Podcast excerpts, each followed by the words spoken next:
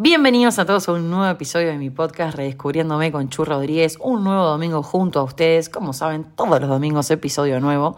Así que acá estoy para hablar de un término muy fresquito que tengo, muy nuevo, que se está hablando mucho, que es benching.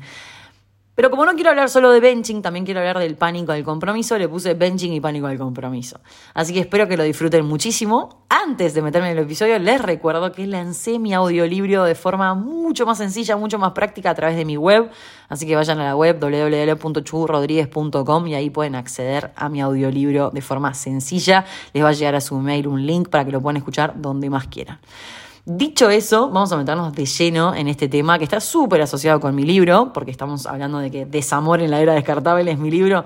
Bueno, esto de benching y del pánico del compromiso está muy asociado, estamos en una era descartable, por los cuales yo creo que van a seguir surgiendo términos, frases, cosas que nos van a hacer resonar en lo que está pasando, ¿no? O sea, desde love bombing, desde miles de términos que yo ya, muchos ya he hablado, pero la verdad es que no paro de sorprenderme. Y ahora que le pude poner nombre a esto, que básicamente es este abuso emocional cada vez más común, que se llama benching, y viene de to bench, que es estar en el banco de suplentes o en la reserva, me hizo pensar mucho, ¿no? Me hizo decir, pará, pero a mí me ponen en el banco de suplentes, pero yo también permito estar en el banco de suplentes, ¿no? O sea, eh, creo que, que, es un momento también para ir para adentro, para agarrar lápiz y papel y para decir, a ver, ¿qué está pasando, ¿no? Hoy en día.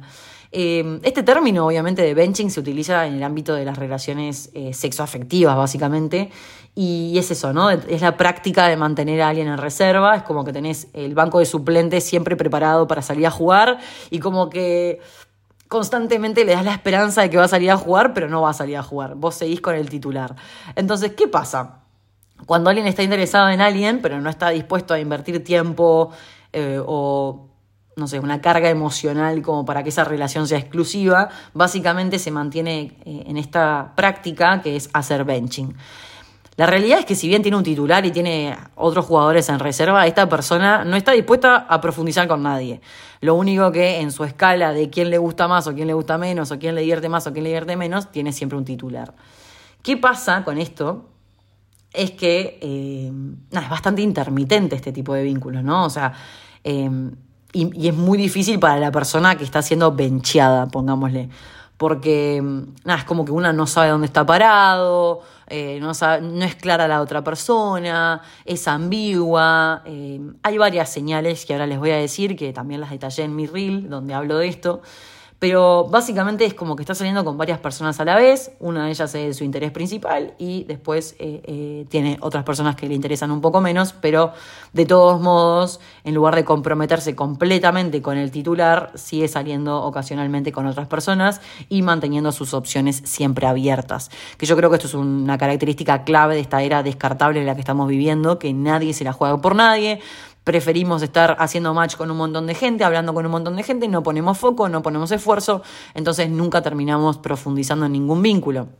Terminamos teniendo tantas opciones, tantas velitas, y ni que hablar que al principio está perfecto, pero uno cuando quiere profundizar con alguien, si no empieza a dejar de lado un poquito las velitas, un poquito eh, todo el resto de, ganado que tiene, a mí me encanta decir la, frase de, que se te junta el ganado, ¿no? Pero bueno, si no, no sacrificamos un poquito, no cedemos un poquito, nunca vamos a poder construir relaciones sanas y sólidas. Obvio que si no hay ninguna persona que a vos realmente te interese, por más que tengas un titular y tengas el banco de suplentes repleto, hasta que realmente no aparezca una persona que te vuele la cabeza, que realmente te den ganas de invertir tiempo a conciencia, está perfecto, cada uno hace lo que quiere y yo acá no vengo a juzgar a nadie, simplemente vengo a brindarles información de lo que es este nuevo término y decirles resuena, les sirve y tal vez se ven inmersos en una situación de este tipo y no se habían dado cuenta, simplemente que les abra los ojos y que digan yo acá no quiero seguir más. Dicho eso, y que es muy importante entender que cuando uno está siendo víctima de esto de benching, es como que te deja con la expectativa de que vas a entrar a jugar constantemente, pero no concreta, ¿no? Y por eso me parece importante decir algunas señales de, cuando las de una persona te está haciendo benching.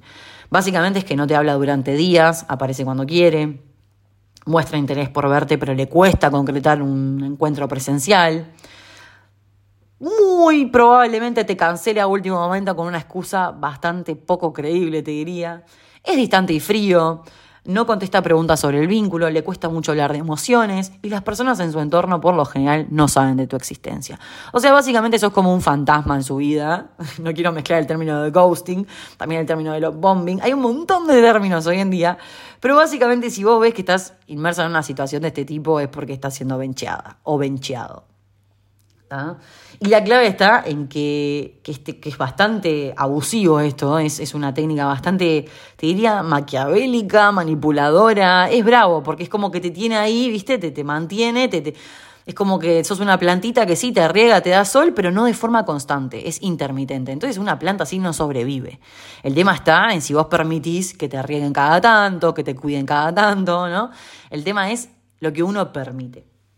Entonces, nada, la verdad es que si vos estás saliendo con alguien y no hablan un poco de expectativas, no hablan de emociones, de necesidades, de límites, de lo que cada uno quiere y lo que está dispuesto a dar por la relación, porque una relación se construye, lo mejor que puedes hacer es abrirte, porque claramente eso termina siendo un chongo, una chonga. O sea, cuando vos querés construir algo con alguien, cuando vos querés tener una relación que realmente sea sana, que te sientas con la confianza suficiente como para decirle lo que pensás, lo que sentís, eh, si la otra persona no te da lugar para eso, lo mejor que puedes hacer es retirarte. Obviamente, que depende del tipo de vínculo que estés buscando en ese momento, ¿no? Yo, por ejemplo, estoy en una etapa de mi soltería, donde ya estoy bastante madura, donde he vivido un montón de cosas, donde he salido con un montón de gente, donde he tenido cosas de una noche, donde he tenido cosas de tres meses, donde he tenido eh, desde un matrimonio, noviazgo de 10 años, o sea, un montón de cosas. Y hoy en día me siento en, en la posición de decir, yo tengo ganas de construir algo mientras no se dé construir algo con alguien, igual me voy a divertir, la voy a pasar bien y me voy a caer de risa. Pero sinceramente prefiero no invertir tiempo en personas que no me atraen 100%. Entonces, nada, lo que yo les digo es que esta práctica de, que mantener a las personas ahí, viste que sí, que no, que no, que sí, la verdad que lo que te recomiendo es volar de ahí. Pero nada, la verdad es que esta práctica de tantas opciones alternativas mientras se explora esa relación principal o ese vínculo que realmente te huele la cabeza, para mí también es válido. O sea, acá nadie viene a hacer un juicio de valor, acá simplemente lo que, lo que venimos a decir es que esto es una práctica común, que cada día es más común, porque obviamente las apps de citas y la dinámica en general de las redes sociales hace que esto sea más común, porque hay mucha oferta, mucha oferta de gente. Eh, me dirás, Chu, sí, esta oferta es malísima. Sí, la verdad que hay mucha gente soltera, pero también es muy malo el mercado. Y la verdad que la gente está muy, muy, muy dolida. No sé qué les pasa, nadie se sabe expresar. O sea, no me gusta generalizar, pero hay una cuestión de que... Eh, falta responsabilidad afectiva, falta aprender a decir lo que pensamos, falta honestidad, como que no sabemos cómo hacer, o sea, en, Partimos de que desde la primera cita que salís con alguien existe la chance de que 50% de probabilidad de que funcione y 50% de que no.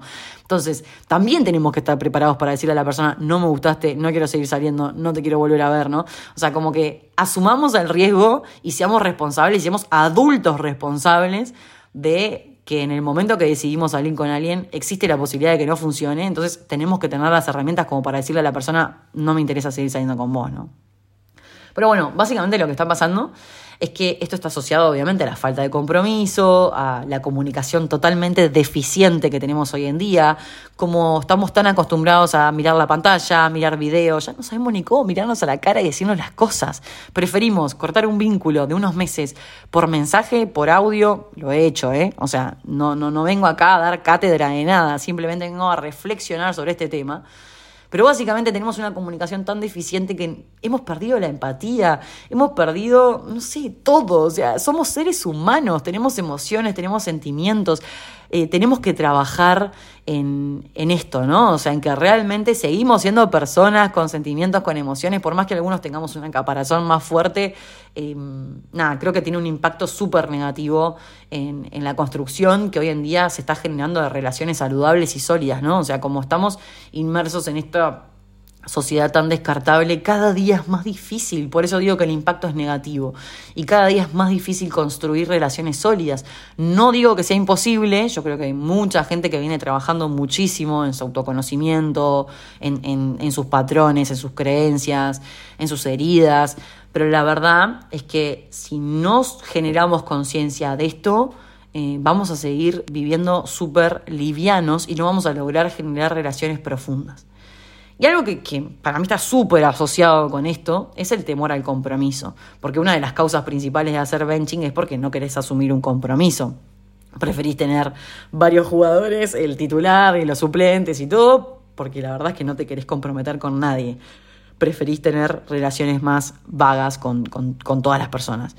Y la verdad que me puse a estudiar las causas y, y me sirvió como para también autoanalizarme y decir, pa, ¿por qué tal vínculo no funcionó? Porque yo también tenía miedo del compromiso en algún momento, ¿no? Porque venís dolido, venís de experiencias pasadas traumáticas. Y bueno, acá les voy a decir eh, las múltiples causas. Eh, son ocho. La primera es esta que les acabo de decir, experiencias pasadas traumáticas, que básicamente lo que te pasa es como ya viviste mucho dolor, y asociás los vínculos a momentos de, de, mucha, mucha, mucha angustia y de dolor emocional y dolor en el cuerpo y dolor en el alma, básicamente, es como un mecanismo de defensa, básicamente para evitar eh, volver a sentir ese dolor. La segunda causa de temor al compromiso es el miedo a la vulnerabilidad. Eh, cuando vos estás conociendo a alguien más en profundidad, y esto lo hablo siempre, implica mostrarse emocionalmente vulnerable, ¿no? Y bueno, no todos podemos mostrarnos vulnerables, no todos tenemos la capacidad de decirle, che, me da miedo esta relación porque la verdad que tengo miedo de sufrir, tengo miedo de, salir lastimada, tengo miedo de que, no sé, de que en unos días pires y me dejes de escribir y que tengamos relaciones y que desaparezcas. Estoy poniendo un ejemplo, ¿no? Pero la realidad es que no todos tenemos la capacidad de mostrarnos emocionalmente vulnerables, por eso es tan importante eh, realmente conocernos y entender que la vulnerabilidad en verdad es una fortaleza y que hoy en día no cualquiera logra mostrarse vulnerable y auténtico y genuino, ¿no? Tercera causa por, por las cuales hay mucho temor al compromiso, muchas veces hay presión social o familiar, ¿no? Em, y muchas veces pasa que, las personas que están solteras, y más en algunas culturas más conservadoras, sienten que están tomando la decisión más importante de su vida bajo la influencia de otros en lugar de hacerlo por decisión propia, ¿no? Y es como que, bueno, está, no, tengo que casarme porque ya tengo cierta edad y tengo que, ponerme en una relación y el compromiso y, y, no, pará, no quiero no complacer a mi familia, ¿no? Tengo miedo de esa presión social, no quiero, o sea, es como que genera todo el efecto contrario en uno, ¿no? La cuarta causa es el miedo al fracaso. El compromiso en una relación implica trabajo, implica esfuerzo. Yo siempre hablo, ¿no? Que las relaciones hay que construirlas, es un trabajo, es como construir una casa. Hay que empezar por el piso, que sea sólido, que esté bien. Después se construyen las paredes, después se construye el techo. Es paso a paso. No podemos arrancar una casa por el techo.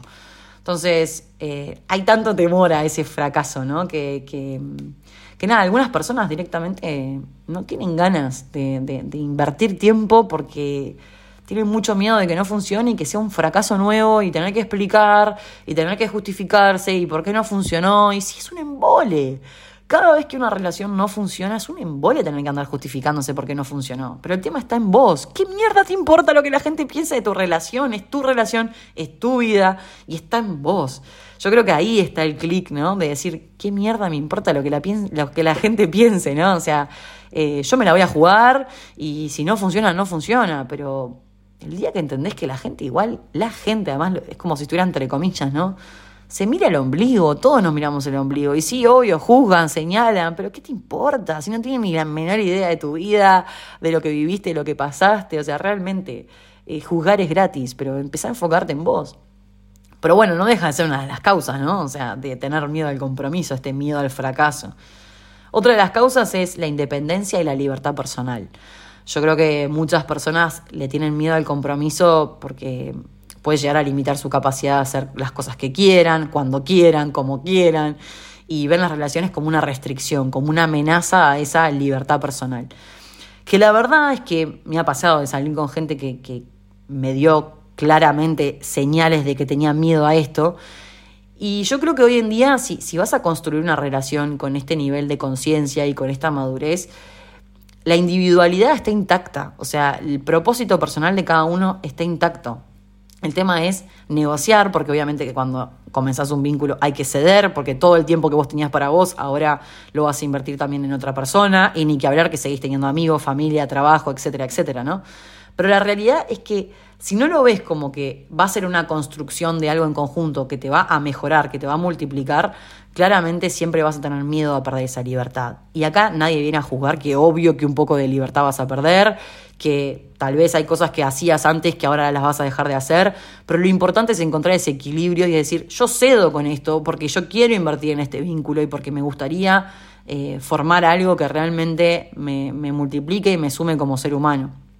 Pero hay una realidad, y es 100% clara, y es que cuando uno está en una relación, algunas libertades obviamente que las pierde. Pero la verdad que yo hoy en día pienso, ni siquiera es que las pierdo, es que yo decido dejarlas a un lado, decido eh, invertir este tiempo. Es una elección. Y, y nada, y creo que cuando vos tomás eso como una elección, no lo ves como una restricción. No sé si fui clara, pero la realidad es que entiendo y, me he puesto en el lugar de esas personas que hoy en día lo sienten como, como una eh, restricción a su libertad, pero la verdad es que el día que conozcas a alguien que disfruta tanto de su soledad, que prioriza tanto su tiempo, que tiene su individualidad y su propósito tan claro, créeme que va a estar de puta madre. Sexta causa por las cuales hay tanto temor al compromiso es por inseguridad o bajo autoestima, básicamente. son esas personas que creen que no son lo suficientemente valiosas o dignas de, ser amadas o de ser cuidadas a largo plazo y la verdad es que no, no, tienen la capacidad de, permitirse eh, ser amadas y amar.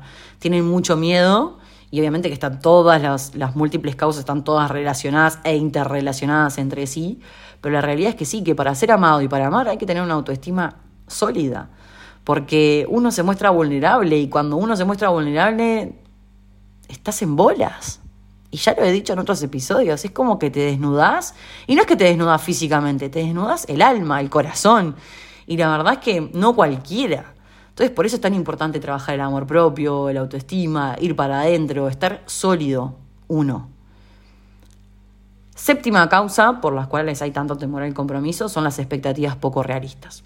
Y la octava es la falta de habilidades de comunicación, que creo que hasta la clave y la crisis clave, pero, pero clavísima de esta nueva era.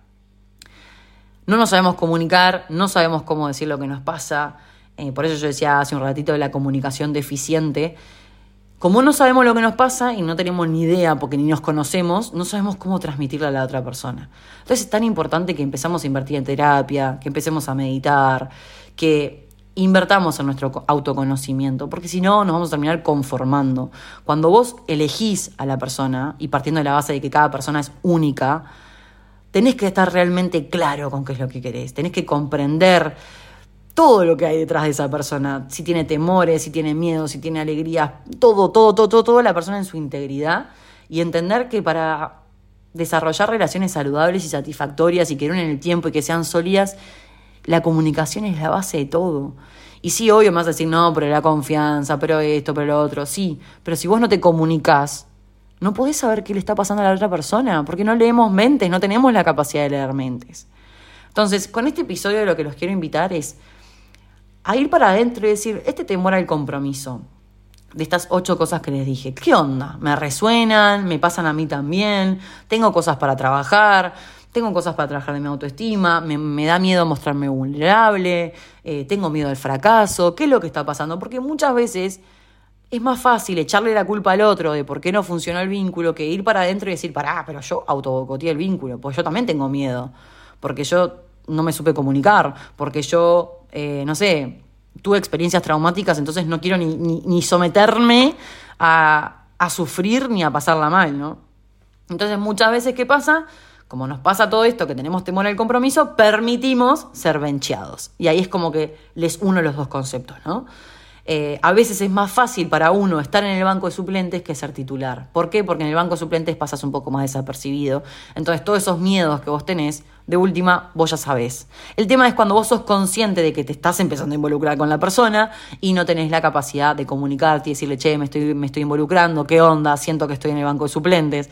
Entonces, Cuanto más claro estemos, cuanto más, em, no sé, habilidosos estemos para comunicarnos, yo creo que todo vínculo en nuestra vida va a ser mucho más sano. Dejémonos de juego, dejémonos de estrategia, seamos frontales, vayamos de frente.